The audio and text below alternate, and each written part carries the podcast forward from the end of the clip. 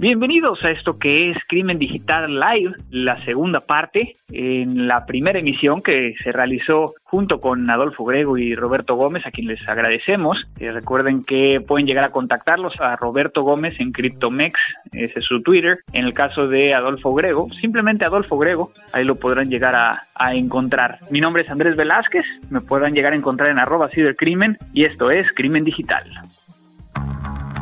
Todos los días, millones de seres humanos nos conectamos a un sistema de información. Vivimos una realidad virtual donde convivimos, crecemos y maduramos. Enviamos y recibimos datos a través de una red donde nadie se conoce. Solo vemos imágenes y reflejos, no juzgamos, solo intercambiamos. Es mejor estar informado, no hay pretextos. Crimen Digital, el podcast conducido por Andrés Velázquez con todo lo relacionado al cómputo forense, seguridad en Internet y las últimas tendencias nacionales y mundiales del cibercrimen.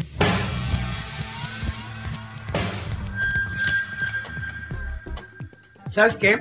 El sábado que estaba yo dando clase en el diplomado con cierto banco que no vamos a nombrar, pero saludos a todos los de la generación de ese banco. Y les dije un punto que había que evaluar al final y vale la pena aquí analizarlo. Fíjate que tener un negocio implica tomar riesgo y ganar dinero a partir de ese riesgo. Y la seguridad informática y la seguridad en general lo que no quieren son riesgos. Explícame cómo carajos lo vamos a hacer para que viva todo el mundo junto. O sea, es un problema. ¿Cómo quieren que todo el mundo viva junto? Y ese es uno de los puntos. Hay que quitarse de la cabeza el tema de mejores prácticas o el tema de prácticas recomendadas y que si una certificación acá. No, no, no. A ver, uno, riesgo. Dos, ¿cómo le hago para que el negocio opere adentro de ese riesgo sin que pierda dinero? Y tres, ¿cómo le hago para mitigar y controlar ese riesgo? Doctor, te hablan por teléfono.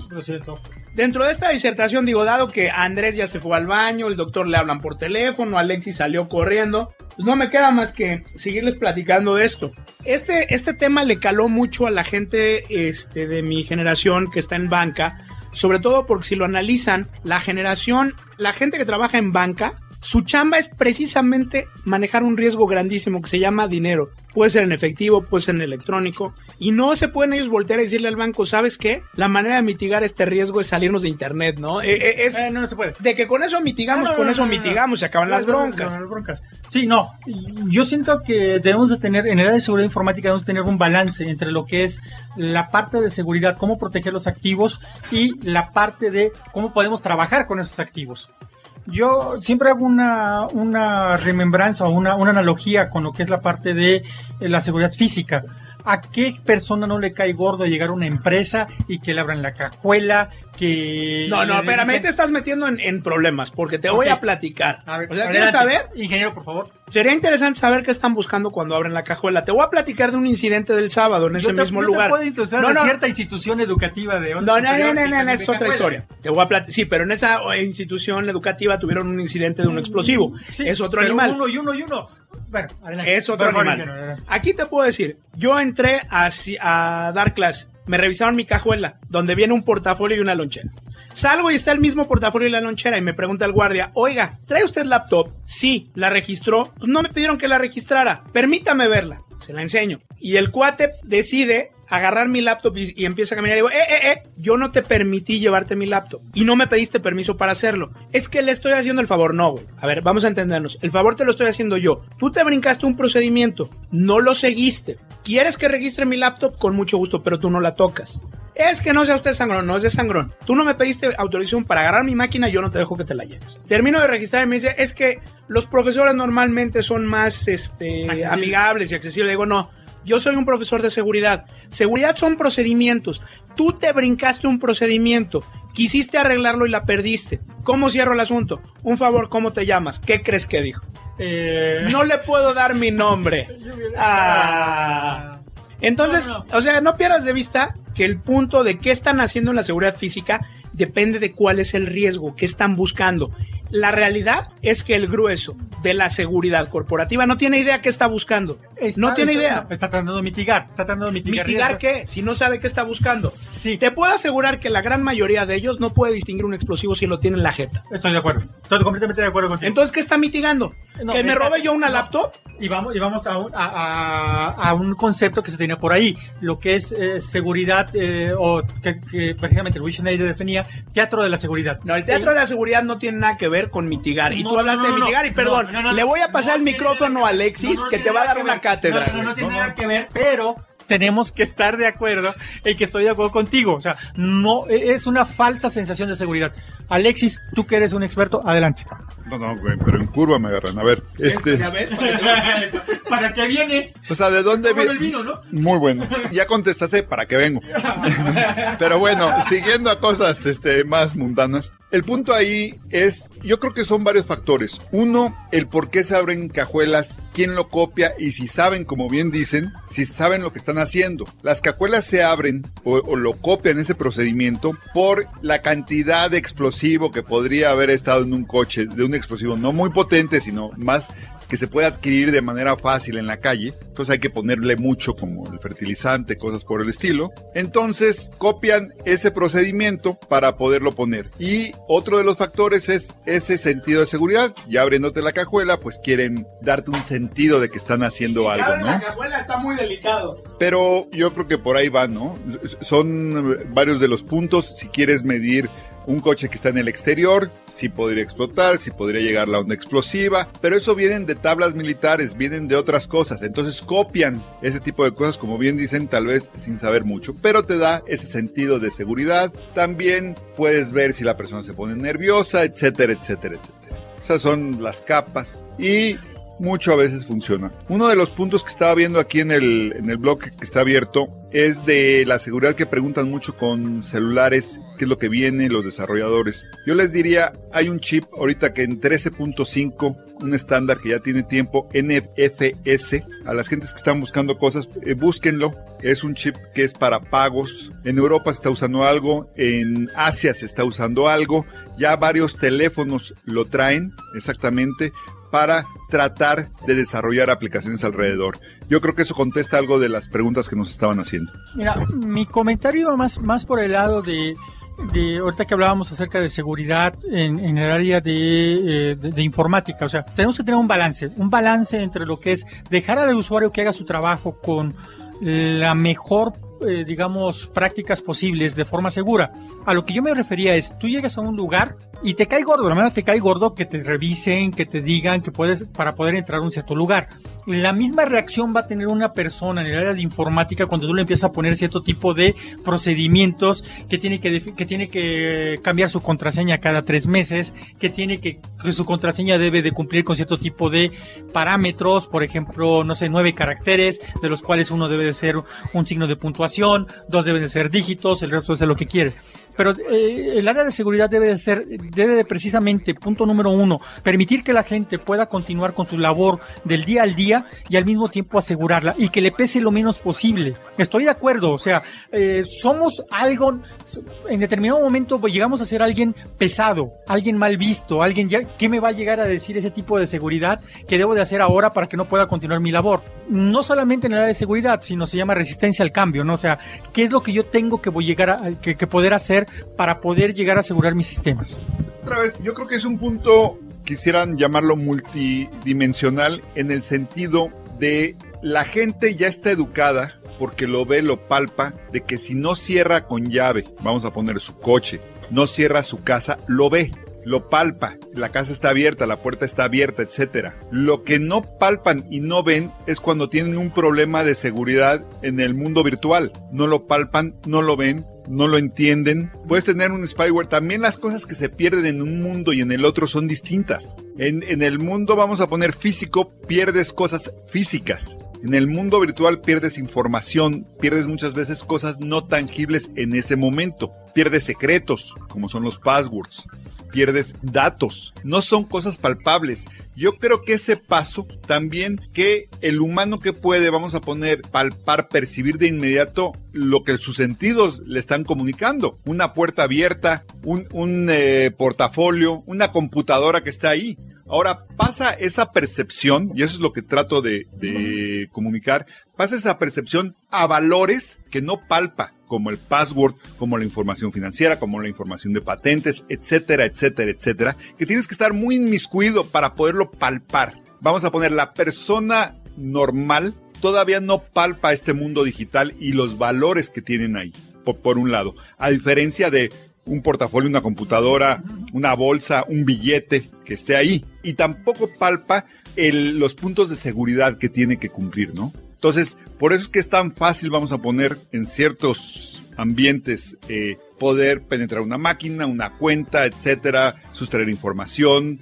de un agente, vamos a poner, normal. Yo creo que no se concreta solamente al usuario común y corriente. Hay una herramienta que estoy seguro que Adolfo y que Andrés conocen muy bien que se llama O Nmap, nunca la has visto, pero lo has usado.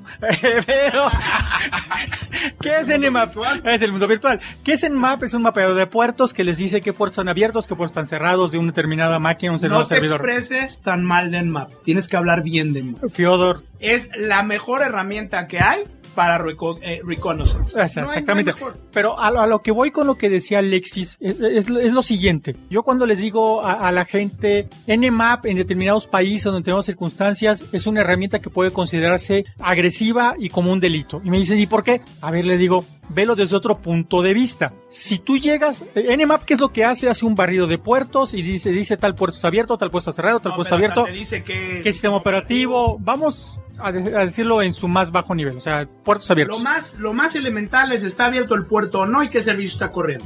Exactamente. Al banner. Ok, y ahí alguien me dice, oye, ¿y eso qué tiene que ver? ¿Por qué es mal visto? ¿O por qué es un delito? Yo le digo, bueno, imagínate a alguien llegando a tu casa, que tú llegas a tu casa y que ves a una persona que no conoces agarrando, eh, intentando abrir tu puerta de tu casa, intentando abrir la ventana de tu casa y que tú le dices, oye, ¿qué estás haciendo? No, pues yo no me estoy, quiero ver si tienes cerrojo en tu puerta, si la ventana está abierta o si la puerta del parte de atrás está abierta o no. No voy a entrar, ¿eh? Nada más quiero ver si está abierta o no. Ahí con todo respeto estás equivocado en un sentido. Ahí te va. No, sí. A ver, si tú me invitas a tu casa, No te estoy invitando.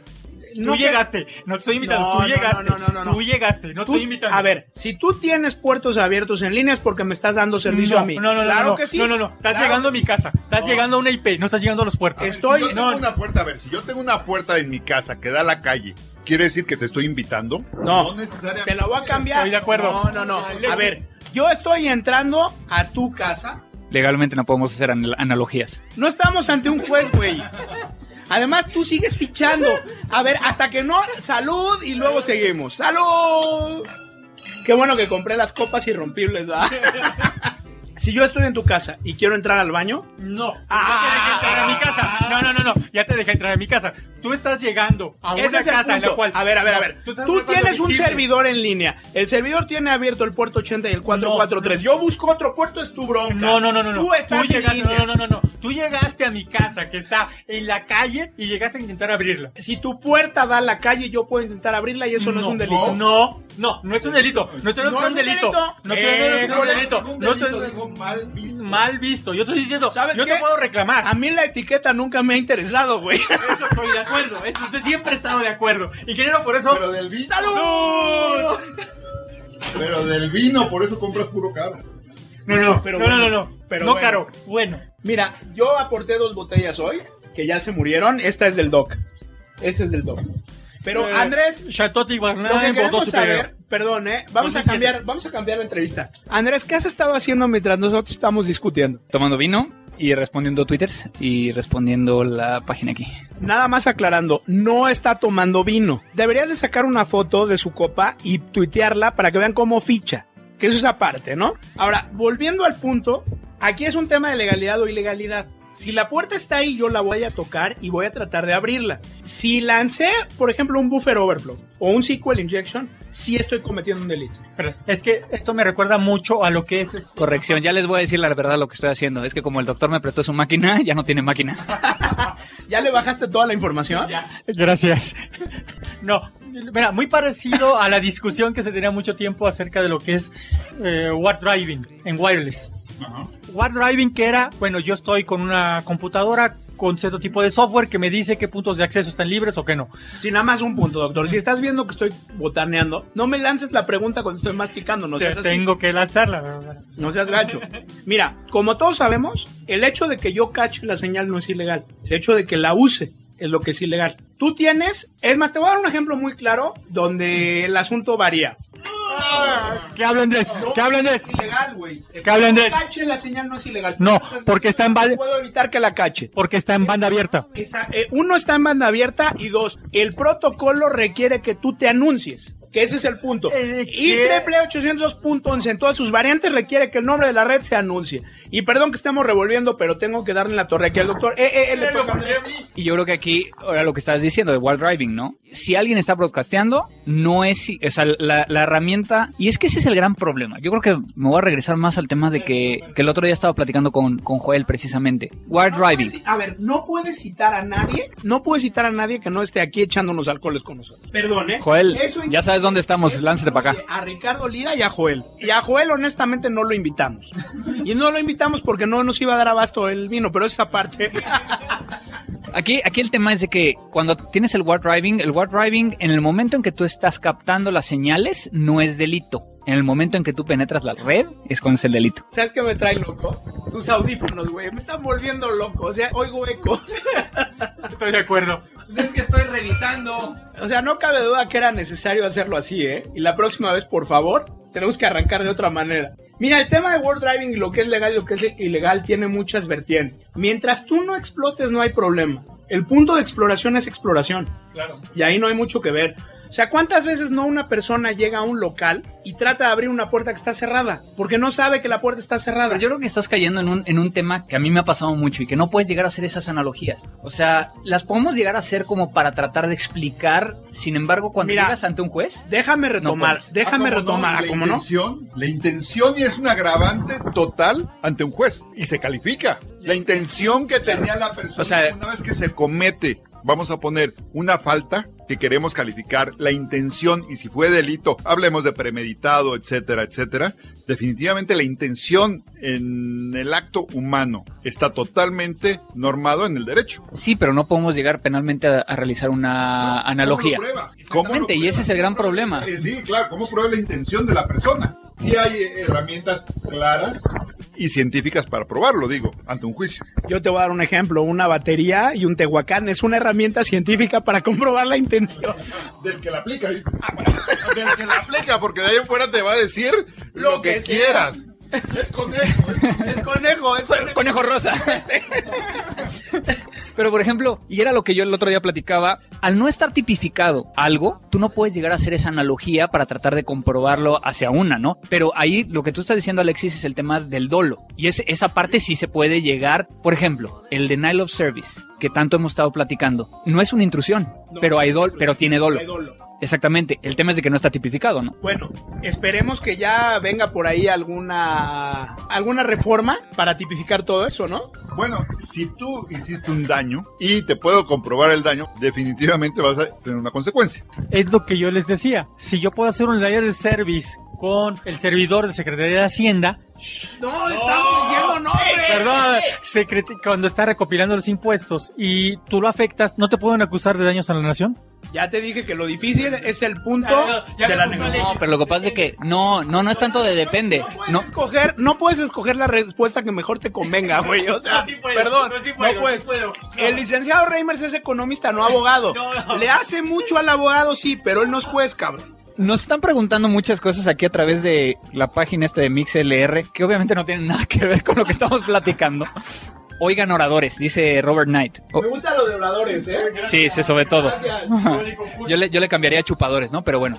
¿Ustedes qué sistema operativo utilizan de preferencia? Linux. El doctor miente. No, yo lo utilizo de preferencia Ahorita voy a tuitear una, una foto de la computadora del doc. porque es este organizacional. Esa máquina es tuya. ¿Quieres apostar? Hasta la dedujiste. ¿En la factura está tu nombre? No te hagas, güey. No, no está mi nombre. ¿Qué sistema operativo usó? Windows. ¿Qué hay otro? Windows.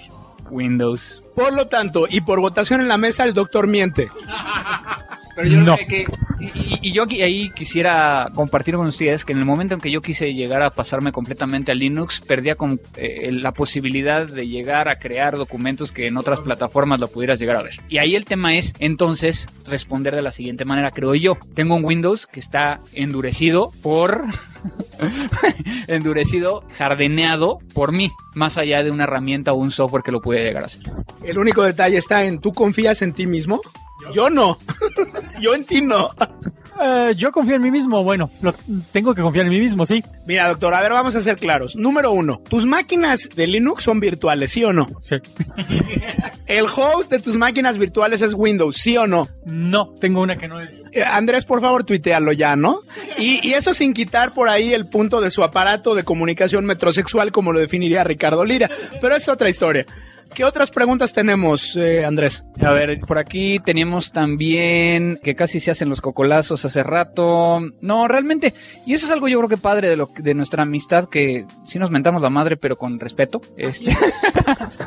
no, yo tengo aquí uh, de nuevo Cyber Post Punk, no, que ya, está... Ese güey ya no. No, pues... No, sí. Oye, al contrario, es de los más... tenemos, dice, creo que los sectores más regulados y con mejor nivel en InfoSec es el financiero. Bursátil sí o no. Espérame, espérame, espérame. espérame, espérame. Espera, eh, yo, yo, déjame. Sí, de que es el más regulado, sí. Cuestión de seguridad, yo ya tengo otra opinión. Y no puedes opinar, güey. Así es que tápate los oídos mientras nosotros hablamos. No, por eso digo, el más regulado, sí. El que mayor seguridad ya es otra cosa. Concuerdo contigo definitivamente. Ese es un animal completamente diferente. No necesariamente significa que yo tenga una certificación o que yo cumpla con una normativa, uh, que yo puedo ser el más seguro o que puedo tener el mayor conocimiento en un área. Tanto se aplica a un nivel de empresa como se aplica a un nivel individual. Te voy a contestar con algo muy sencillo. El breaking, la penetración más grande de la historia en monto de costo y en daño, Heartland Payment Systems. Hay un libro al respecto que se llama Kingpin, que ya leíste, y es el más grande de la historia y estaba certificado como PCI DSS. No tienes mucho que decir, doctor. PCI DSS, la certificación de, digamos, operadores de tarjetas de crédito que da la institución de, de, de manejo de tarjeta de crédito. Se supone que es muy estricto, pero. Se supone, no, no, no. Yo estoy de acuerdo. O sea, el, el sistema bancario es uno de los más estrictos a nivel regulación, en, al menos en México.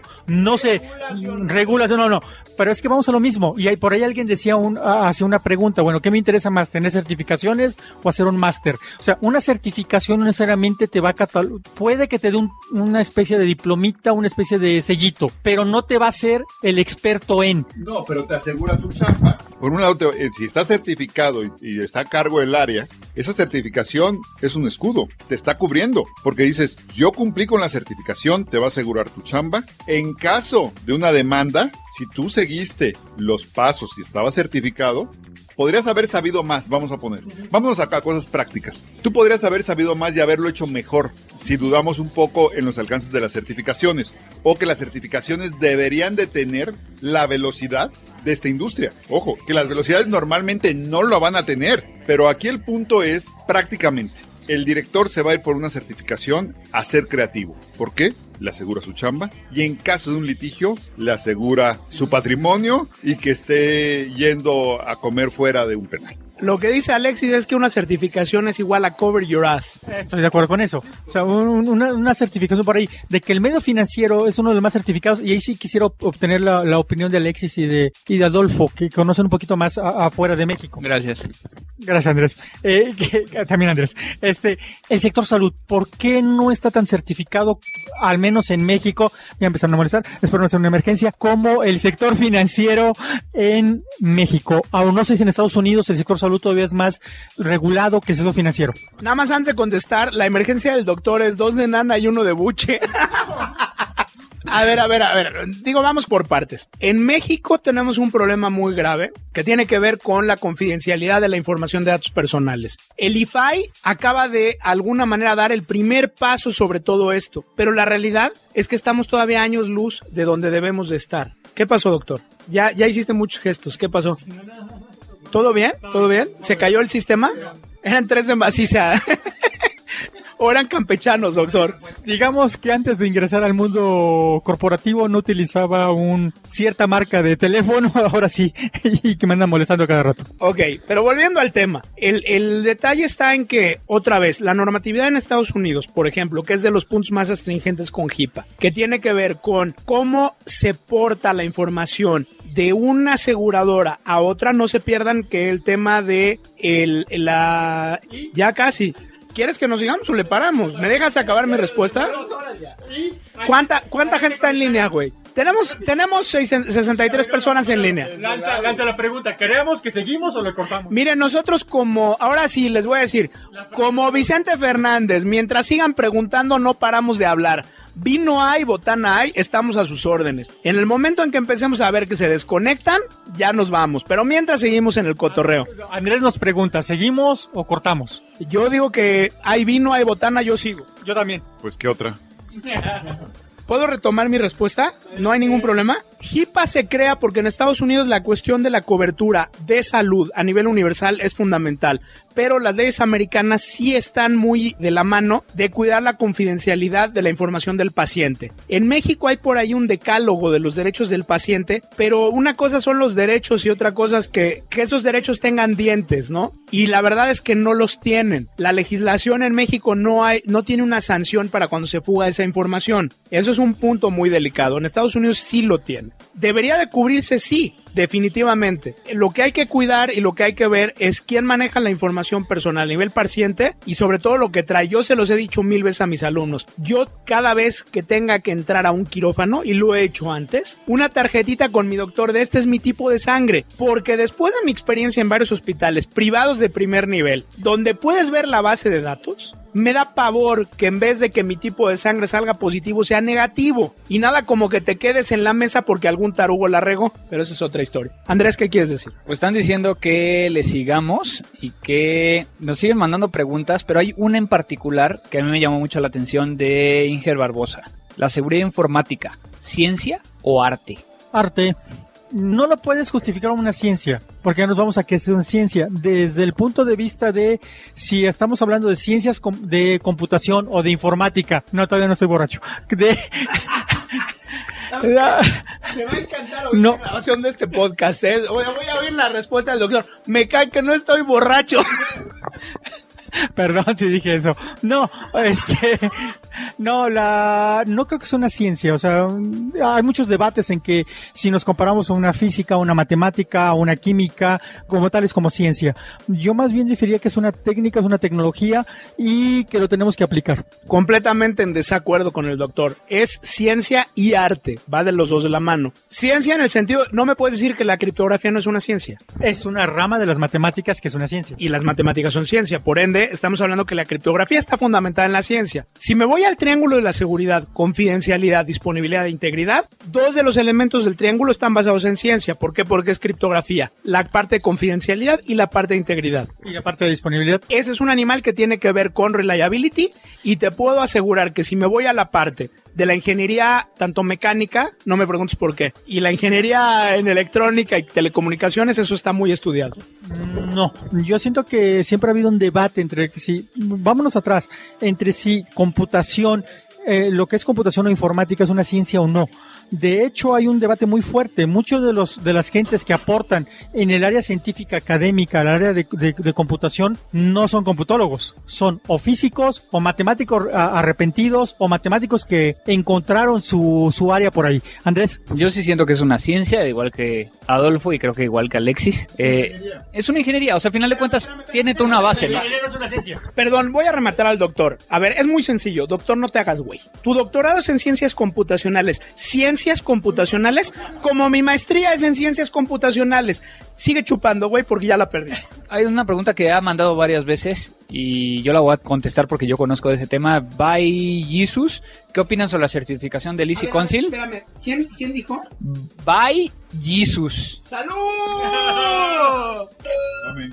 Amén. Este, ¿qué opinan sobre las certificaciones de Easy Council? Sucks. Mira, ¿qué hace Easy Council como, bueno, vamos a remontarnos un poquito para atrás. Capacitaciones en área de seguridad informática. ¿Qué quieres hacer? ¿Quieres obtener una certificación o quieres obtener una especie de, grado de maestría? Grado de maestría, hay tres instituciones que te dan ahorita. La institución primera que se me viene a la mente es el CESNAP, Centro de Estudios Superiores Navales de la Secretaría de Marina. Está también la gente de el Unitec, está la gente del ICM Culacán. Ahora, en realidad, ¿qué te enseña la gente del el Council? El IC Council lo único que viene a enseñarte, y que me perdonen, es toda una serie de herramientas que puedes llegar a utilizar para llegar a hacer un pentest. No una metodología, no algo que puedes ¿Quieres estudiar una metodología para poder hacer pentest? Inge Grego ya tomó una especialidad por ahí que te va a platicar de ella. Por ahí está también la gente de cierto tipo de institución que te pueden enseñar y OSSTMM, por ahí velo. Perdón, eh, antes de pasarle la batuta a Andrés,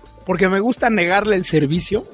No está tipificado como delito, entonces no tiene problema. A ver, banda, muy sencillo. ¿Qué es una certificación? Una certificación me dice que ustedes cumplen con un mínimo de conocimientos. No me habla de su capacidad de extender los conocimientos, ni me explica la capacidad que tengan ustedes de implementarlos. ¿No es lo mismo? A ver, explícame la diferencia porque soy medio güey. Implementarlos te refieres al hecho de poderlos, este... eh, Práctica, güey. no, no, no, no. A ver, Andrés. Doctor, me llamó la atención, tiene aquí un club de fans. Karen Luciano, doctor Roberto, sus seguidores del Tech SEM lo escuchamos. Nada más puedo decir una cosa, los extraño condenados.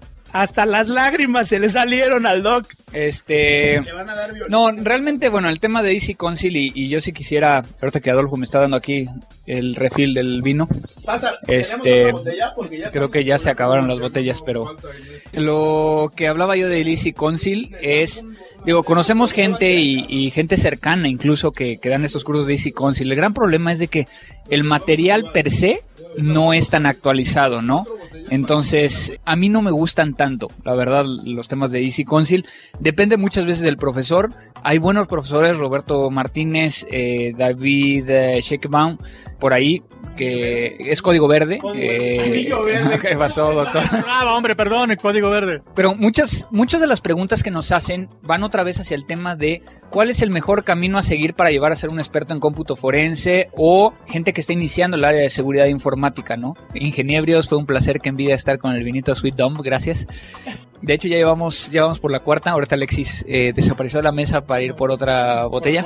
Entonces, este. que ya vamos, ya vamos de a botella por persona, o sea que ahorita se pone bueno. Empiecen a preguntar lo bueno, porque ahorita estamos ya con la lengua muy floja, ¿verdad, doctor?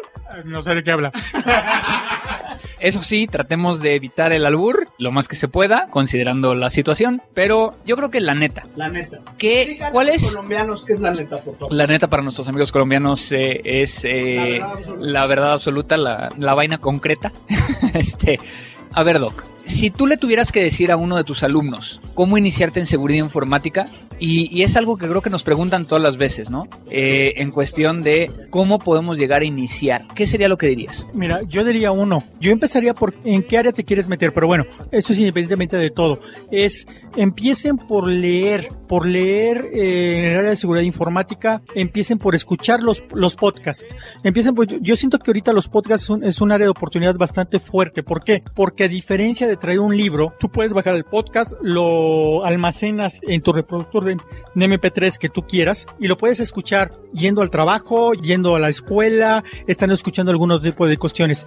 Ah, De ahí te van a surgir preguntas, te van a surgir dudas. De esas dudas tienes que empezar a investigar y como lo decía Adolfo, como lo decía Andrés, por tu cuenta, Google es un excelente amigo. Empezar a ver, no, es un excelente amigo. No, no te vas a meter a Wikipedia y no le vas a, y, y no le vas a hacer caso a todo lo que dice Wikipedia. Repite, Wikipedia no sirve para seguridad informática, repítelo tú. Wikipedia no sirve para seguridad informática, como dice el ingeniero Grego. Pero vas a empezar a buscar o, va- te, o te va a empezar a llamar la atención qué me quiso decir esta persona con ese término, qué me quiso decir esta persona con ese término. Podcast que al menos yo sigo, pol.com, crimen digital, este... No, llevamos dos botellas avinagradas. Ah, tenemos dos botellas de minerales, bueno, pues, ah, sí, pues un 78 con, con mema, Un bujulé. un Poyole 78 o un Bon del, del hospital, pero bueno, ¿Qué tipos de áreas podemos encontrar en seguridad informática? Yo creo que a partir de CISP es muy buena idea, ¿no? A ver, vuelvo a lo mismo. Primero, definitivamente una licenciatura o ingeniería en sistemas computacionales o sistemas electrónicos. ¿Por qué no licenciatura? ¿Cómo que por qué no licenciatura? Porque sí. No, yo, yo soy de la idea de que una licenciatura definitivamente. Porque te tiene una formación. O sea, ¿por qué una licenciatura? Pregunta Andrés. ¿Por qué no alguien egresado de bachillerato directamente? Porque la licenciatura o la ingeniería te da una formación. Una formación independientemente de lo que quieres llegar. A ver, jóvenes, ni ustedes son Steve Jobs, ni ustedes son Zuckerberg, ni ustedes son Bill Gates. La única manera de destacar aquí es estudiando y aprendiendo. Malas noticias, llevamos dos botellas avinagradas, no hemos podido llegar a la número 4. Esperemos que no se nos acabe la gasolina. Volviendo al tema, definitivamente una licenciatura o una ingeniería. Tienen que aprender a programar. Sin programar están en problemas. Y yo no soy creyente de el programador autodidacta porque no tiene una fundamentación en estructura de datos ni una fundamentación en algoritmos, que esa es la parte fundamental.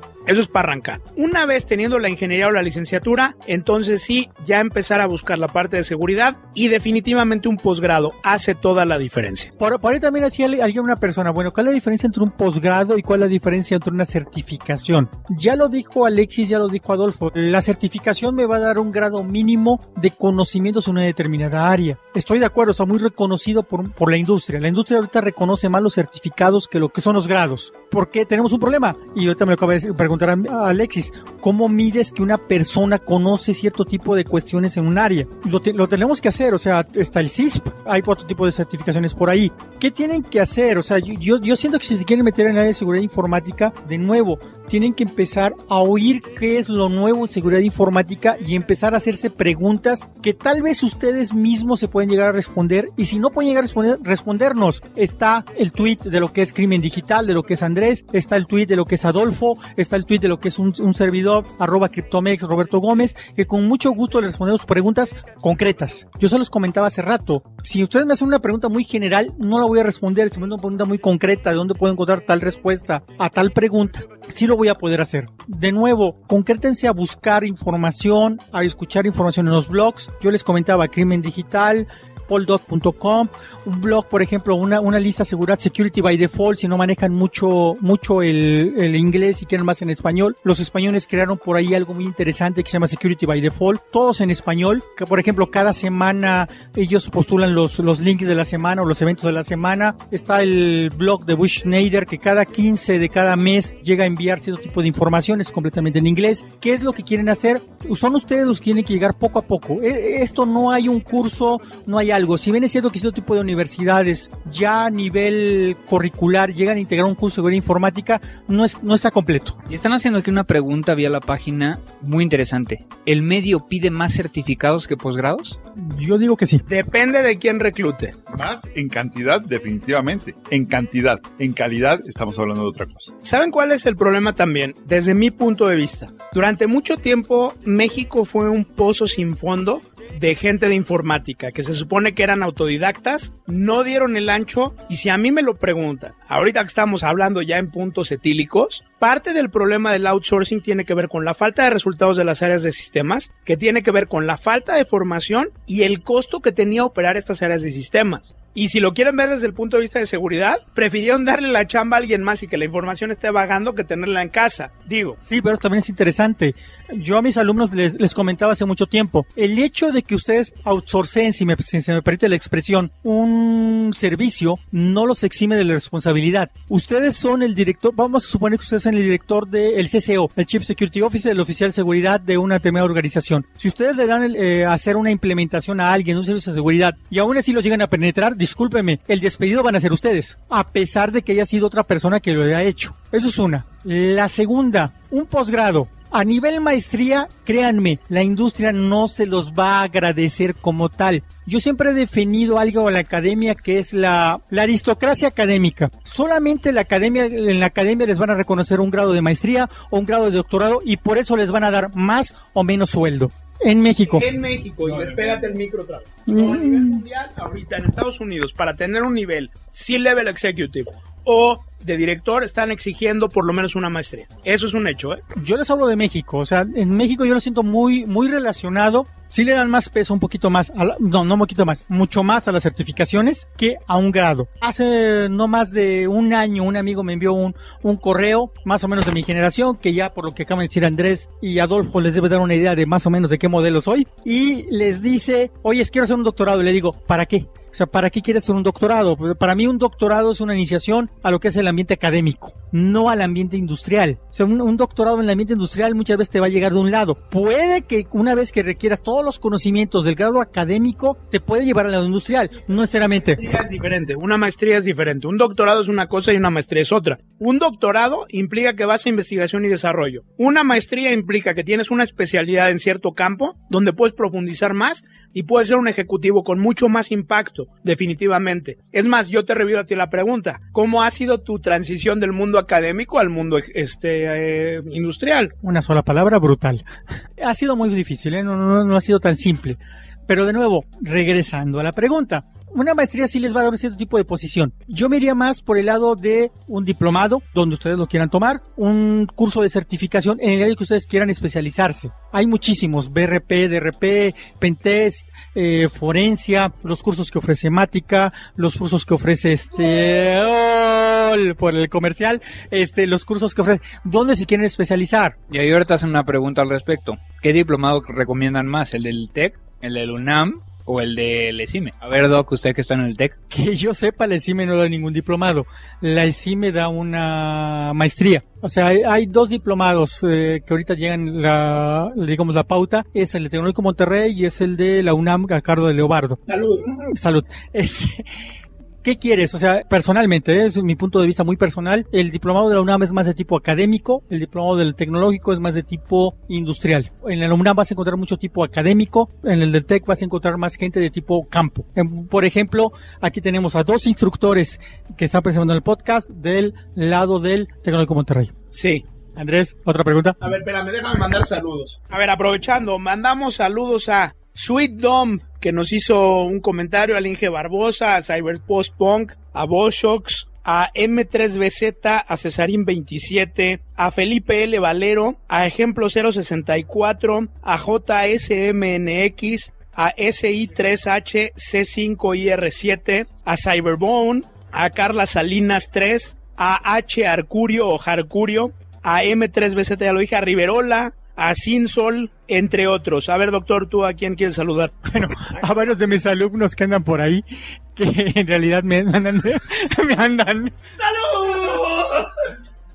Es que los alumnos del doctor ya están diciendo que somos los Bobo Cartoons, entonces, la verdad, yo, yo no creo, pero... ¡Salud! Pero bueno, nos pregunta aquí Jorge Rodríguez también, ¿cursos para investigación en virus existen? Entre otros, Backtrack tiene por ahí uno de análisis de malware, la gente de Mandiant tiene también por ahí un curso de análisis de malware. Ahorita esa es la tendencia. ¿Por qué? Muy sencillo. Ya sabemos que los antivirus no son eficientes, que el malware está hecho a la medida y que viene de regalo. Entonces hay que tener la capacidad de hacer ingeniería reversa. Ahora, depende del virus. Este, si el virus viene escrito en Java o en .NET no hay nada más bello que un decompilador y tener código fuente. Si el virus viene ya en ensamblador o viene directamente en, C, por ejemplo, de compilarlo tiene más ciencia. Y ahí sí hay que tener dientes con AIDA Pro, entre otros. Por citar algunos. Por fin Andrés se va a dignar a participar, lo voy a poner en el micrófono. No tanto de participar, sino seguimos aquí con las preguntas que nos están enviando. Dice aquí por aquí Andrés Nessi. No, Nari. Ande Andrseri. Ese. ¿Eh? Dice, salúdenme a mi jajaja. A ver, hay una pregunta que la verdad me interesa el hacérselas todos ustedes, ¿no? Por ejemplo, Baruco MX. Yo he demostrado más capacidad que licenciado, que es mi ex jefe, tanto en lo académico, experiencia técnico, aún con certificación de Microsoft, nomás por ser egresado del CONALEP. ¿Ya me la pelé? Desafortunadamente, en el mundo, bueno, ¿en dónde te quieres desarrollar? En el mundo corporativo le van a dar no mucha, muchísima importancia al título y eso lo hemos visto a través de los años. Yo estoy de acuerdo contigo, o sea, llega a ser frustrante que tú sabes más que el que está arriba, que tiene un título, una maestría, y que tú técnicamente lo puedes superar. Pero yo lo veo desde otro punto de vista, perdón, ¿eh? desde el punto de vista de recursos humanos. Yo le digo a recursos humanos, contrátame tal gente, me va a decir qué antecedentes tiene, qué título tiene, ¿por qué? Porque es una, digamos, procedimiento de lo que es la organización. Debe de tener tal título, debe tener tal cosa. Entonces estoy hablando de corporativos grandes, industrias grandes. Tal vez ya hablando en un tipo de eh, outsourcing o en un tipo de industria más pequeña, se llegue a, soslayar. No sé, Adolfo, Alexis. A ver, lo que también hay que ver es que no es, eh, no es vamos a poner un punto privativo de seguridad informática o de, esta área. Es en general en todos los puestos de una empresa, en toda la escalera o el andamiaje que uno tiene que estar creciendo dentro de los corporativos y demás. Es una cuestión ya de futuro profesional y en cualquier disciplina, ¿eh? No estamos hablando nada más de esta área o que sea privativo o particular para esta área. ¿Hacia dónde voy? El punto también tiene sus ventajas. Aquí no se puede cantinflear mucho. Este es un área técnica. Y en la discusión vamos a poner, no sin llegar a ciencia o arte, pero hay cuestiones muy concretas de conocimiento, de técnica, que uno no puede estar cantinfleando no es como el área de ventas, no es como tal vez hasta áreas administrativas o áreas más abiertas, donde se presta más al cantinfleo, a la pose, a cómo se ve, etcétera, etcétera. Aquí uno sabe o no sabe. Las cantinfleadas tarde o temprano se caen. Este es un área sumamente técnica. Eso es lo que yo le diría a alguien en esta carrera. Sí, definitivamente el conocimiento aquí es parte esencial no como en otras áreas de la misma empresa que se puede cantinflear. Digo, y a la larga también tienden a caerse, ¿no? Déjame complementar lo que dice Alexis. Perdón, doctor, yo sé, yo sé, pero hay un punto fundamental aquí que vale la pena resaltar. El conocimiento es un elemento importante, pero también el conocimiento adquirido por experiencia es fundamental. Y alguien que entra al área de seguridad, si no tiene experiencia, va a tener un tramo muy difícil. ¿Por qué? Muy sencillo. La responsabilidad del agente de seguridad es cero kills, el famoso OK aquí no pasa nada. Pero una persona que no tiene experiencia y no ha tenido la oportunidad de aprender de alguien que ya vivió incidentes, su única manera de aprender va a ser regándola, va a regar el tepache, va a tener que enfrentar un incidente y va a tener que seguir para adelante.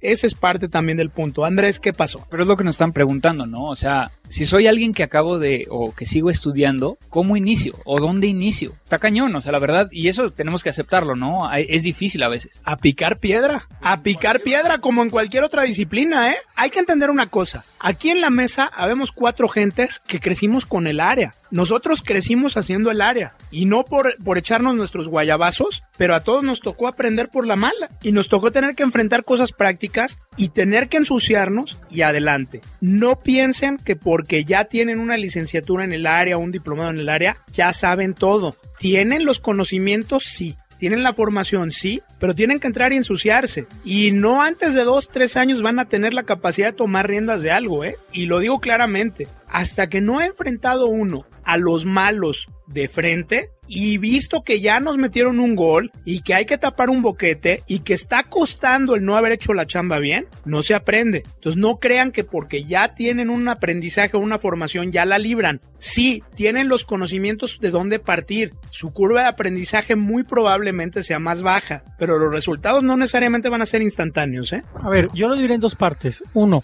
soy un técnico o soy un hacker que ha estado aprendiendo por su cuenta. ¿Cómo le hago para desarrollarme? Espérame, Antes de otra cosa, el decir soy un hacker, ojo, el ataque es muy diferente que la defensa. El atacante puede intentar 99 veces y ser exitoso una. El defensivo no puede fallar en 100. Esa es la diferencia. Ok, lo defino de otra forma entonces. Soy alguien que ha estado intenta eh, que ha estado aprendiendo seguridad informática por mi cuenta, que creo que fue una de las preguntas que hizo Andrés. ¿Cómo le hago para desarrollarme en un mundo corporativo? ¿Dónde quieres estar? ¿En un mundo corporativo y a dónde quieres ir? O sea, ¿quieres ir a tener una dirección de seguridad informática o en un determinado corporativo? Definitivamente tienes que tener un título detrás. No veo yo a alguien en un corporativo, en una banca, en una institución, en, donde tú quieras, sin un título detrás que recursos humanos, no tu jefe, recursos humanos pueda justificar que tú ocupes un puesto. Suena feo, suena malo, pero lo tienes que tener. Así es. Del otro lado, ¿cómo me inicio en seguridad informática? Yo se los comentaba anteriormente empiecen a escuchar, empiecen podcast, empiecen a ver blogs de seguridad, empiecen a leer eh, listas de seguridad, vayan a conferencias, creo que el Poli ahorita organiza una, está, viene ahorita las conferencias de la UNAM, vayan ustedes a ese tipo de conferencias. ¿Qué va a pasar? Se van a estar preguntando, no entiendo NPI, no poseo información de lo que está pasando. A ver, doctor, todo está muy bien, pero vamos a la realidad. ¿Cómo aprendiste tú? ¿Cómo aprendió Andrés? ¿Cómo aprendió Alexis? ¿Cómo aprendí yo? Metiendo las manos. No, pero eso es a lo que me refiero. vas a empezar a escuchar. A, ¿Cómo aprendí yo? Me invita a Jesús Vázquez, como ya se había comentado en un principio de la, de la transmisión, a empezar a escenario de seguridad informática. Empiezo a oírlo hablar y me surgen dudas. O sea, no entiendo la, el 90% de los términos de lo que está hablando.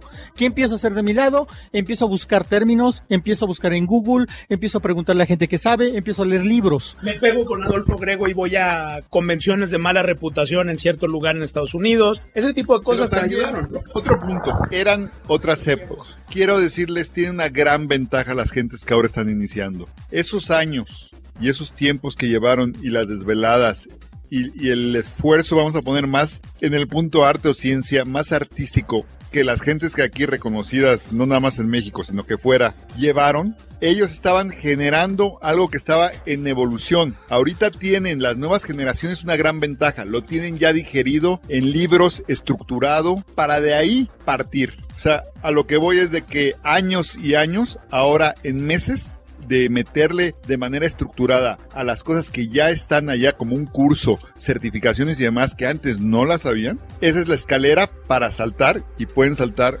muy lejos. Sí, la curva de aprendizaje ya es más baja. Mira, mi sugerencia, si pues, quieres iniciar, agarra un podcast. Puedes agarrar Crimen Digital, puedes agarrar Paul.com, puedes agarrar, por ahí está la gente de Risky Business, puedes agarrar también a uh, Security by Default. Empieza a oírlos. Te van a surgir no una duda, N dudas. Empieza a buscarlas. Y entre más concreto sea tu pregunta hacia cierta gente que le tengas confianza para preguntar, mejor te van a responder. Pero empieza por escuchar algo o empieza a seguir a cierto tipo de gente. Sigue a Adolfo Grego, sigue a Cibercrimen. ¿Qué es lo que te va, qué es lo que te va a decir? Te van a surgir dudas. ¿Dudas de qué? ¿De qué me está diciendo? ¿De qué se refiere esta noticia? Sigue el hilo. Y todas las preguntas que te van saliendo, empieza a buscarlas. Y si no encuentras la respuesta, envíale un mensaje directo a esas personas. Yo quiero sincerarme en algo. Cuando me mandan un mail de, oye, ¿de qué hago mi tesis? La verdad ni siquiera les contesto. Y es lo que dice, es lo que dice precisamente el doctor, ¿no? O sea, si ustedes investigan, si ustedes eh, tratan de obtener información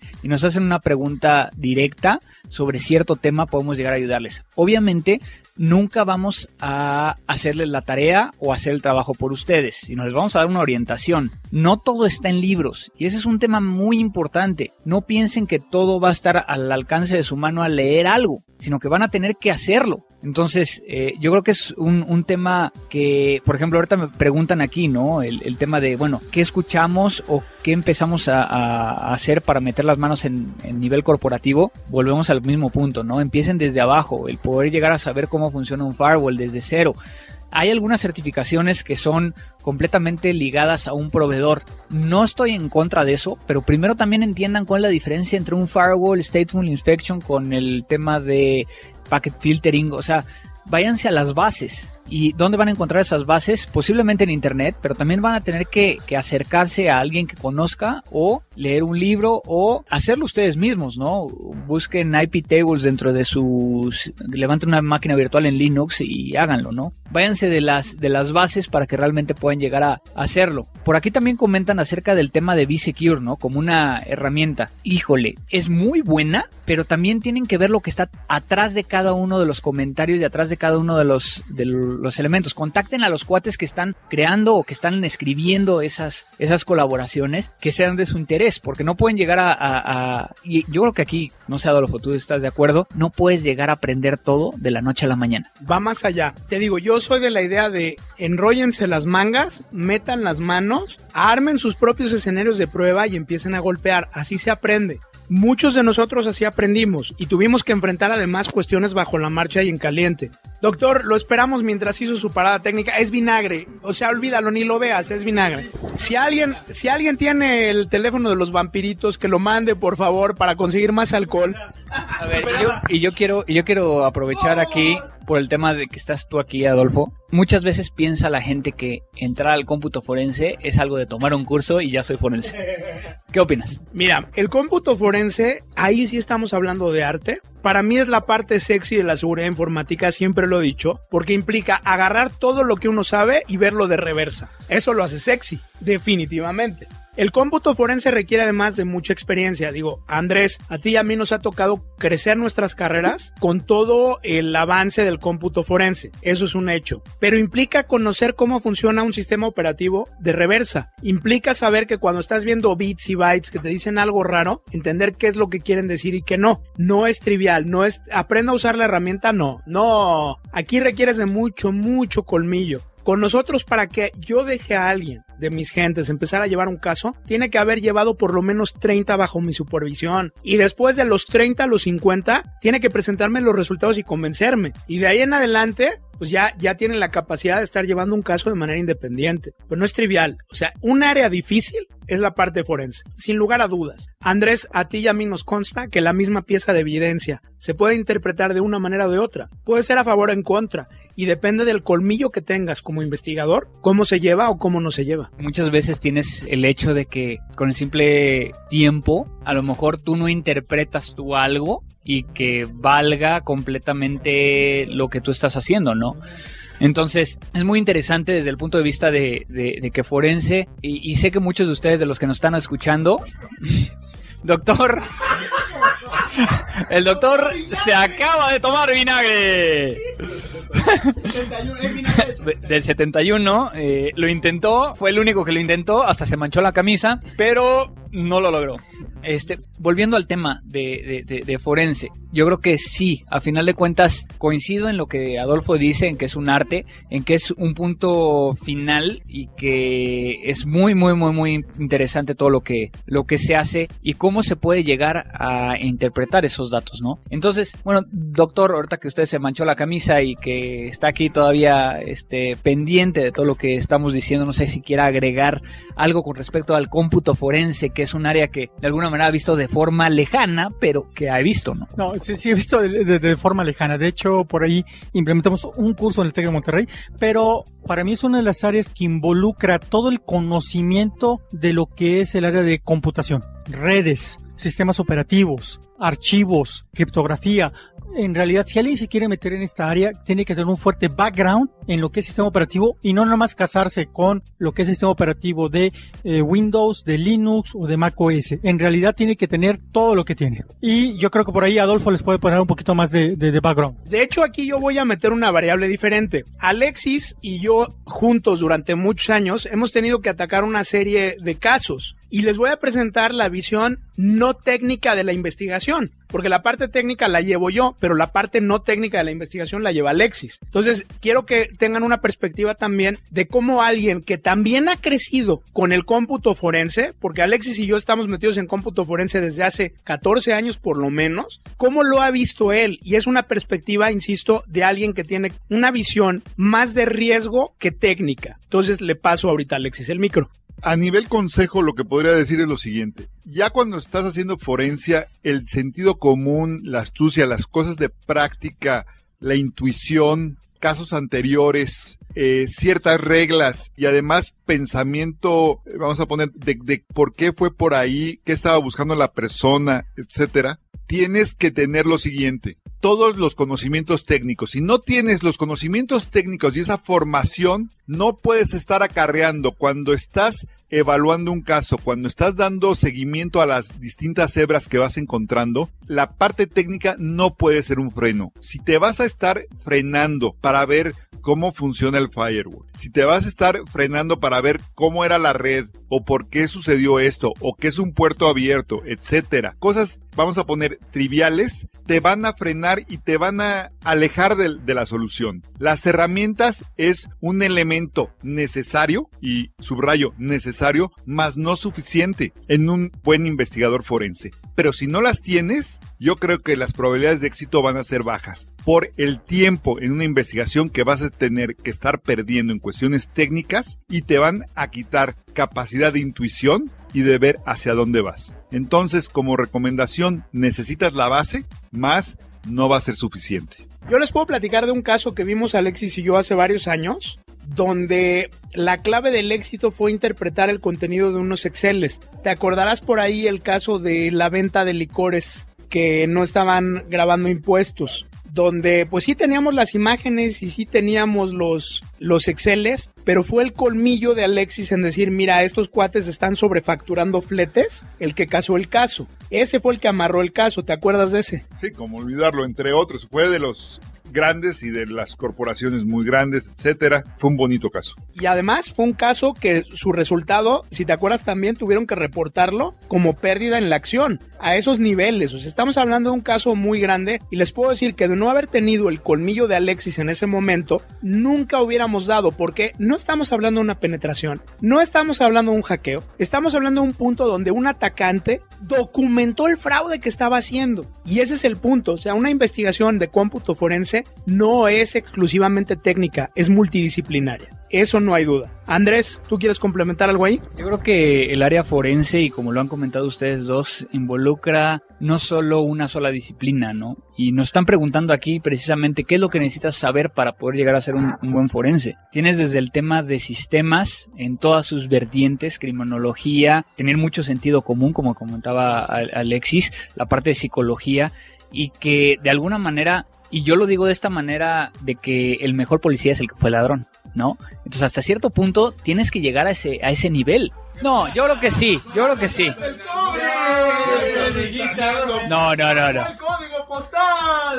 Pero, pero de alguna manera tienes que conocer a, a, tal nivel los sistemas de que sepas perfectamente dónde te va a dejar algún rastro. Pero va más allá. El punto que estábamos diciendo de la parte multidisciplinaria, te digo, aquí no había una penetración. Te puedo decir además que los Exceles, si tú los leías, no entendías qué era. Pero es que, ¿cuánto sabemos del Excel? Digo, realmente, nosotros que estamos en la mesa, ¿cuánto conocemos del Excel? Por eso va mi revire. Si tú te sigues por los cánones, aquí es donde aterrizamos el punto de los cánones. Un comité de respuesta a incidentes tiene que ser multidisciplinario. Ahí no hay de piña tiene que ser multidisciplinario. Y lo puedes estructurar. Yo creo que también sí es una materia joven, vamos a ponerlo así, que sí es una materia joven que tiene mucho por qué evolucionar. Y una vez que evolucione, las condiciones van a cambiar. Estábamos hablando hace rato de la nube. Ahora pon a hacer forencia en la nube. ¿Sí me entiendes? Si, si suficiente tenemos con los equipos y con los servidores y con requisar máquinas y discos y sobre eso ya trabajar, ahora ponte a hacer forencia cuando eso no estaba y no puedes requisar un disco y no puedes requisar una máquina. Te digo, está evolucionando. Una vez que llegues a cierto momento y que ya te sepas las respuestas, te van a cambiar las preguntas. Debo de hacer énfasis en que ya se nos acabó el vino, ya estamos en la filosofía profunda. Y precisamente lo que dice Alexis, ¿no? Tiene toda la razón, porque la tecnología va cambiando a tal grado de que si un día no te pones a leer lo que está pasando, si un día no sabes cómo funciona la tecnología, si un día encuentras un nuevo iPhone que, que cambia completamente la forma en cómo, cómo ocupa, pues tu forma de ser forense cambia completamente, ¿no? Y entonces, de alguna manera, con todo lo que hemos estado platicando, creo que forense es un arte. Yo creo que sí hay que dejarlo como que es un arte, ¿no? ¿No es una ciencia? Se basa en la ciencia. La ciencia forense. Es una ciencia. Forense, es una o sea, rama de las ciencias forenses. Es una rama de las ciencias forenses que se baje. Ese es el punto que yo quiero poner y que quede claro. Sí, definitivamente tienes un método científico. Dentro de la forencia, sí podemos aplicar un método científico y a nivel conceptos. En el sentido, vamos a, a lo general y esto va a evolucionar, pero las cosas generales, los conceptos, las ideas se van a quedar. Tengo cómo voy a copiar la información, cómo la voy a organizar, cómo la voy a estructurar. Una vez que la tenga en acopio, en mi poder, ya la estructuré, ya la organicé, ahora la voy a tener que analizar, ahora voy a tener que sacar unas conclusiones y que sean conclusiones que se pueda hacer algo al respecto. Esos conceptos generales, ese círculo se va a quedar siempre. Los particulares, vamos a poder, y los tienen que conocer bastante bien. Los particulares, que ya son las partes artísticas de evolución y demás, cada quien será el mejor forense o el peor. Y esa ya está en no nada más lo que decían hace mucho tiempo. 80%, 90% va a ser sudor, leer, desveladas, estar escuchando a estos necios hablando a estas horas de la noche con unas botellas de vino encima, etcétera. Esa es la parte de excelencia. La parte básica no hay atajo. Señores, la parte técnica no hay atajos. Se la tienen que saber y hay que machacarla. Ya la parte de excelencia, esos, esas últimas partes será de cada quien y hasta dónde le quiera meter sudor. ¿eh? Una pregunta aquí a los técnicos. La parte de forencia, ¿qué tanta relación tiene con la parte de legislación? O sea, es, es hay por ahí, ustedes están casados con los abogados, ustedes... No, no, no, bueno, no casados en el término de que ustedes están matrimoniados. O sea, ¿qué tanta relación hay esa parte de legislación? Porque si bien entiendo, o sea, Adolfo, Andrés, son más que nada técnicos, o sea, y por ahí hay alguna una discusión por ahí en Bisecure acerca de si de la parte técnica o de la legislación, si la legislación o parte técnica, pero esa relación cómputo forense, legislación. Yo lo voy a decir de una manera que a mí me gusta decirlo, nosotros somos el middleware entre la parte legal y la parte técnica y es más fácil convertir un abogado en un técnico en abogado que un abogado en técnico. Ya te, estaba, ya te estabas confundiendo. A ver, yo creo que hay que entender una cosa. La parte legal es fundamental sí y solo sí. La parte afectada desea perseguir ante la ley una retribución. Si estamos hablando de una cuestión de detectar dónde hay un problema y corregirla, es un animal completamente diferente. Y de ahí depende, digo, tampoco pierdan de vista una cosa, el sistema legal mexicano no se caracteriza por ser sobresaliente. Gran parte de los casos, sí. ¿Qué pasó? Oh. ¿Define sobresaliente? Bueno, es mejor que en otros lados. ¿Está bien? La realidad aquí tiene mucho que ver con qué es lo que quiere hacer la parte afectada. ¿Cuántos de los casos que nos toca llevar, estimado Andrés, realmente terminan frente a un juez y cuántos no? Es muy variable, ¿no? De hecho, son muy bajos los que van a dar realmente ante un juez y son cuestiones ya eh, muy delicadas. El otro tipo de, broncas normalmente no termina ante un juez, pero lo que siempre hemos dicho, un caso forense se tiene que llevar con la astringencia completa desde principio a fin. ¿Por qué? Porque no hay manera de tintar la evidencia. Pueden pasar muchas cosas, pero el forense no fue. Y es entonces donde también hay que añadir el tema donde esos pocos casos donde realmente vamos a instancias judiciales, qué bronca es poder llegar a presentarlo. Y explicarle. Y explicarle, precisamente como dice Alexis, ¿no? O sea, el... Yo creo que el punto más complicado es que lo entiendan. No, yo, yo alguna vez estuve involucrado en lo que es un caso de extracción de una cuenta y tuve que ir a levantar el acta a Ministerio Público y de repente me suben con un agente del PGR y se le explica qué es lo que está pasando y me dije, es que hay que tomar la cámara para la extracción del dinero. Espérame, espérame, es que fue una extracción vía internet, que no sé qué, no entendían. Y ahí hay un caso muy interesante de parte de la gente de Estados Unidos, cómo lo abordó, a quién empezó a capacitar a los jueces para que entendieran de qué se trataba y empezar hacia abajo. Sí, pero tiene que venir una modificación muy importante en el marco legal mexicano para poder hacer eso. Tiene que venir la modificación a fuerza. Digo, hace rato traíamos toda una discusión con respecto a la negación de servicio, que si es tipificada o no es tipificada. Si no es tipificada, ¿qué estás persiguiendo? Ese, es el detalle, ¿no? Y sobre todo por el sistema legal en el que vivimos, sin una tipificación perfecta, y eso es muy delicado, de cómo es un delito que tiene que ver con cómputo, va a ser muy difícil atacarlo. Y también es precisamente lo que he tratado de, de, presionar, ¿no? Muchas veces se arrastra el lápiz, como es lo como le dicen los abogados, y crean una ley que no es posible llegar a probarlo técnicamente. O sea, ¿cómo pruebas un delito que muchas veces está tipificado, pero que técnicamente no podemos llegar a probarlo? Yo creo que, que volvemos a un tema un común denominador, perdón, que ha habido en, en, estas horas que he estado escuchando. Se han tocado temas muy diversos, pero hay un común denominador que es la evolución y que son los cambios. Ahora sí, lo único permanente que, que ha habido desde que se habló del tipo de cloud computing, que se habló de forencia, que se habló de las eh, capacidades de la gente, de los sistemas operativos, de la cripto, etcétera. Vemos y evidentemente con la gente que está aquí son gentes que están en el filo, que están en la avanzada. Por eso es de que si aquí quieres aprender, ya no vas a aprender las cosas básicas. Aquí es la gente que está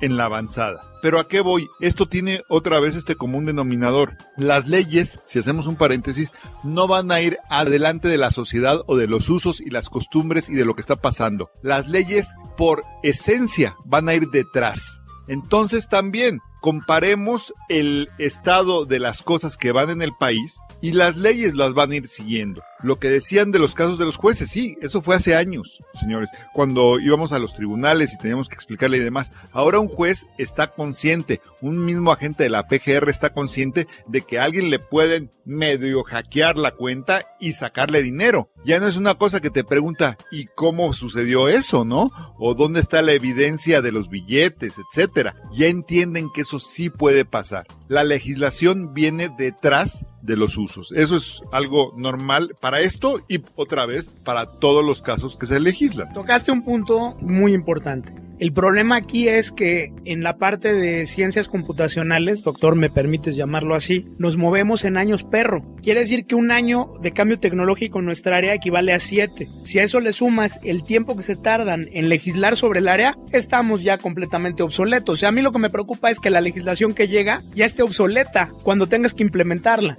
Y ese es un punto muy delicado. Y muy importante, muy importante, que otra vez van a tener que cambiar ciertas cosas, de las cosas como las conocemos el día de hoy. Sí, la legislación siempre va a ir, va a ir detrás del, del, del, delito. O sea, primero se comete el delito, vemos cómo se tipifica y después hacer una legislación para poder, eh, digamos, castigar a, a, ese delito que se hizo. Es más, imagínate un legislador, no puede estar adivinando qué va a pasar cuando todavía tiene un backlog de cuestiones sociales de lo que está pasando, pero nos estamos ya yendo a, a, cuestiones del derecho y de otras cosas, ¿no? Y el doctor es amante del derecho. no, perdón, perdón, ¿qué estás diciendo? Perdón, Andrés, ¿qué más? Pues nos acercamos ya al final. Mucha gente te está felicitando, Doc, por tu cumpleaños. Mucha gente del TEC de Monterrey que, que manda aquí tus saludos directamente desde donde estamos eh, publicando este, este tweet. Y pues yo creo que me gustaría terminar y generar, eh, yo creo que las conclusiones de este podcast. Y ojalá se pueda llegar a repetir. La verdad, yo me la pasé muy a gusto. Todavía tengo el último traguito de vino. Ustedes creo que ya no tienen ni siquiera el último traguito.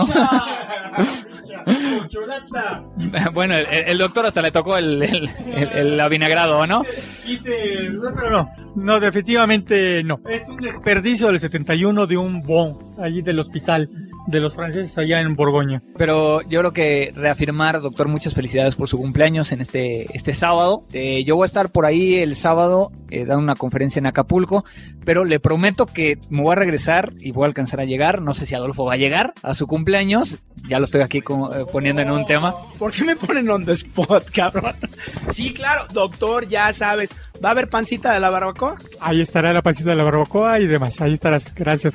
Alexis, también eres bienvenido. Y pues a mis exalumnos de por ahí del TEC de Monterrey, eh, decirles que pues los extraño, pero bueno, la vida hace otras circunstancias, pero no estamos aquí para eso. Adelante, eh, hay que seguirse preparando y si quieren seguir esta área, de nuevo, es mucho de ustedes que tienen que empezar a meterse en los diferentes tipos de diferentes de blogs y empezar por su lado, ¿eh? Yo tengo aquí a mi derecha a alguien que siempre me anda preguntando por por, por alumnos que quieran trabajar con él? Yo creo que de parte de, de, los cuatro que estamos aquí, primero agradecerles la paciencia y la participación. Como les dijimos desde el principio, fue un experimento. Creo que el experimento ha sido exitoso. Andrés, creo que definitivamente esto va a tener que volverse a repetir. Sé que por ahí vamos a incluir a, a Joel definitivamente. Ricardo va a tener que disculparse trayendo unas botellas. Alexis definitivamente tiene que aportar la visión no técnica de todo el rollo. Definitivamente hay que repetirlo, Andrés. Nada más que la próxima vez sí traemos más vino, ¿no? Este, ya vimos que no nos da abasto. Soy de la idea que hay que aportar un par de botellas por persona. Apenas, apenas nos va a dar, Alexis. Segundo la moción de las botellas. No sé de qué otra cosa, pero de eso sí. Pues Andrés, este, otra vez, gracias por la oportunidad. En verdad estuvo divertido. Sí, pero yo creo que ya vamos, este, tocando las golondrinas. Nos excedimos en una hora. Eso lo calificamos de exitoso, ¿no? Definitivamente fue bueno. El vino estuvo extraordinario, salvo las vinagres del final, pero bueno, ya eran las de emergencia. La próxima vez, como dice el doc, cuatro por persona. Y eh, Andrés, yo creo que la próxima vez armamos un poco más estructurada la agenda, ¿no? Para que, que le demos un poco más de soltura todo esto. Pero en general, igual como lo comentaste tú, el tiempo se fue volando. Que ni qué. Y el vino también, ¿eh? Como hago. De mi parte, muchas gracias Andrés por la invitación. Estoy consciente que has hecho un gran esfuerzo por eh, a nivel podcast por dar una divulgación de lo que es la seguridad informática y crimen digital. Muchas gracias por la invitación y de nuevo espero que no sea la última. Tanto Adolfo como un servidor hemos estado ya de invitados en tu podcast anteriormente. Esperemos de nuevo que eso se repita y llegaremos que, que el IRA no se raje, que el abogado nos acepte la invitación, que Alexis aquí de nuevo y de nuevo eh, llegaremos con más provisiones. Una pizza, por favor. Pues muchas gracias a todos los que nos estuvieron siguiendo. Eduardo Gómez, eh, Cyberpostpunk, eh, Morpheus, Ignos Naya, By Jesus, Andy Rocha, Inge Barbosa, Baruco MX, Paula Mendoza, Mafermar, eh, ¿quién más tenemos por aquí? Karen Luciano, eh, Boschbox, eh, Julio Ask, todos los que nos estuvieron siguiendo en esta transmisión. Muchísimas gracias por estar aquí y escucharnos todo este esta tarde tan a gusto. No, yo ya yo todavía aguanto un ratito más, no sé ustedes. Este es la despedida oficial. ¿Qué? Una cuestión curiosa, mucha mucha de la tecnología de, de computación se desarrolló en Silicon Valley, al ladito de Napa Valley.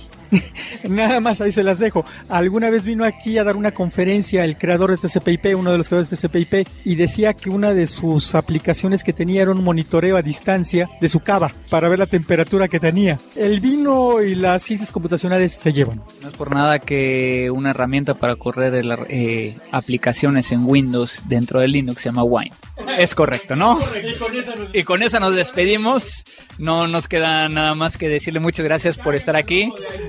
Descarguen todo esto a partir de iTunes. Esperemos que, que lo estén escuchando también en su auto, en cualquier lado. Vamos a tener muchos invitados en los próximos episodios y muchas gracias. Esto fue Crimen Digital. Muy buena, muy buena, muy buena. ¡Vámonos! Adiós. ¡Salud! A la que sigue. Crimen Digital.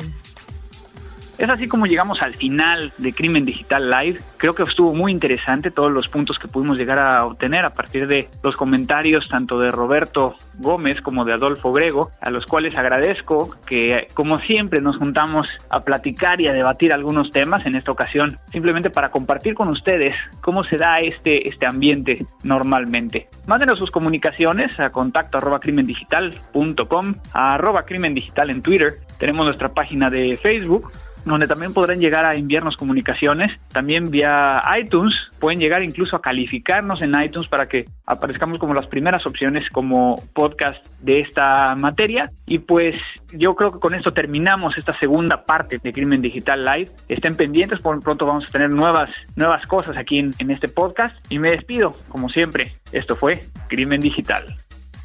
Crimen Digital, el podcast conducido por Andrés Velázquez con todo lo relacionado al cómputo forense, seguridad en Internet y las últimas tendencias nacionales y mundiales del cibercrimen. Frecuencia Cero, Digital Media Network, www.frecuenciacero.mx, pioneros del podcast en México. With the Lucky Land slots, you can get lucky just about anywhere. This is your captain speaking. Uh, we've got clear runway and the weather's fine, but we're just going to circle up here a while and uh, get lucky. No, no, nothing like that. It's just these cash prizes add up quick. So I suggest you sit back, keep your tray table upright, and start getting lucky. Play for free at LuckyLandSlots.com. Are you feeling lucky? No purchase necessary. Void where prohibited by law. 18 plus terms and conditions apply. See website for details.